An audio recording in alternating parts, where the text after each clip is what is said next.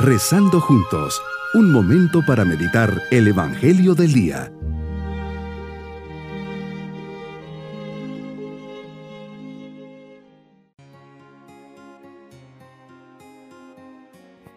Qué alegría dirigirles mi saludo en este día martes de la cuarta semana del tiempo ordinario. Digámosle al Señor al comenzar esta meditación, Señor, vengo ante ti porque te amo.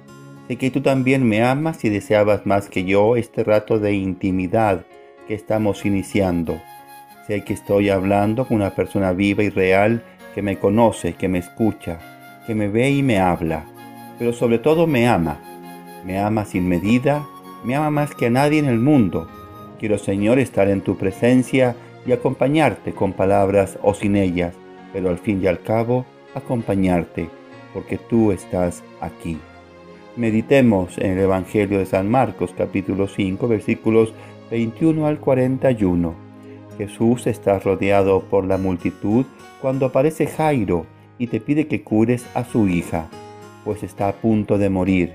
También una mujer que padece flujo de sangre se acerca sigilosamente por detrás y toca tu manto para ser curada.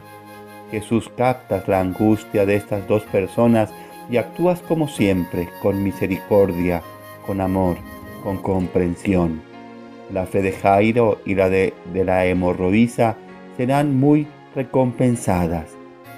Sigues haciendo el bien, eres compasivo y misericordioso y no quieres ni el sufrimiento ni la enfermedad.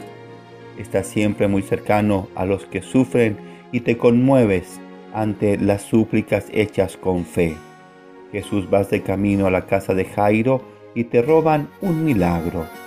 ¿Quién me ha tocado? preguntarás cuando todos te empujaban.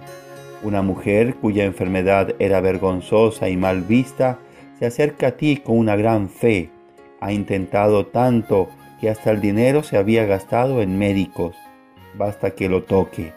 Habrá pensado. Eso sí es fe. Así es, en un minuto como el buen ladrón, te roba este milagro. Por otra parte tenemos a Jairo, más que nunca la fe le es necesaria, pues después de haberte suplicado con insistencia, ahora la noticia de la muerte de su hija, parece que el mundo se le viene encima, y no es para menos, es su hija. Se trata de la muerte de una niña, sabemos lo que significa perder un hijo. No hay palabras, es un dolor que desgarra el alma. Los parientes y amigos de la familia lloran. Jairo recurre con angustia a ti para pedirte tu, ayuda. Con este gesto nos enseña que el dolor humano encuentra alivio y sentido unido al tuyo. Aprendemos también que de las pruebas, de los momentos de tribulación, brota en nosotros más fe, más oración, como en la vida de Jairo entonces esos dolores tienen valor sobrenatural. Cuando el sufrimiento llegue a nuestras vidas, tenemos que volver con más fuerza hacia ti. Si tuviste que padecer la agonía en Getsemaní, la flagelación, los tormentos del Calvario, por amor a nosotros, ¿no seremos nosotros capaces de vivir nuestros dolores por amor a ti? Jairo cree que puedes curar a su hija y la curas. No temas, Basta que tengas fe, le dices. Esta es la lección que nos das como maestro. El que cree en ti no quedará sin respuesta a su deseo. Siempre escuchas y respondes a nuestras peticiones. Eres padre, amigo y compañero que vela por sus hijos con amor. Y aquí viene el gran prodigio, las palabras que cambiarán la historia de esta familia, de este hombre en este momento de tribulación y desconsuelo. Contigo hablo, niña, levántate. Y la niña se puso en pie inmediatamente. En nuestra vida también es necesario remontar el vuelo, elevarse desde las miradas humanas para creer que tú lo puedes todo. La clave, la combinación que pone en marcha su acción es precisamente la fe. Tú mismo lo dijiste repetidas veces. Si tuvierais fe, fe como un grano de mostaza, diríais a este monte, desplázate de aquí allá, y se desplazaría, y nada os será imposible. La fe no solo es necesaria a quien está enfermo, sufre por alguna calamidad o está pasando una mala racha.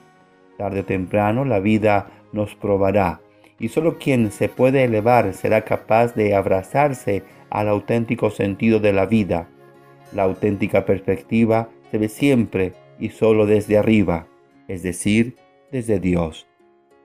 Mi propósito en este día es pedirle al Señor la gracia de tener una fe operante y luminosa como la de Jairo y la hemorroísa. Me esforzaré en poner en acto mi fe.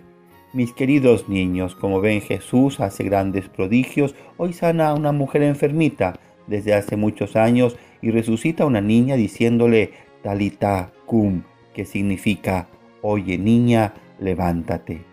Ese es el gran amigo, compañero, que tenemos en nuestra vida.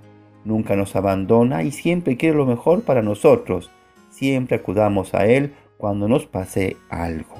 Y nos vamos con la bendición del Señor. Y la bendición de Dios Todopoderoso, Padre, Hijo y Espíritu Santo, descienda sobre todos nosotros. Bonito día. Hemos rezado junto con el Padre Denis Doren, Legionario de Cristo.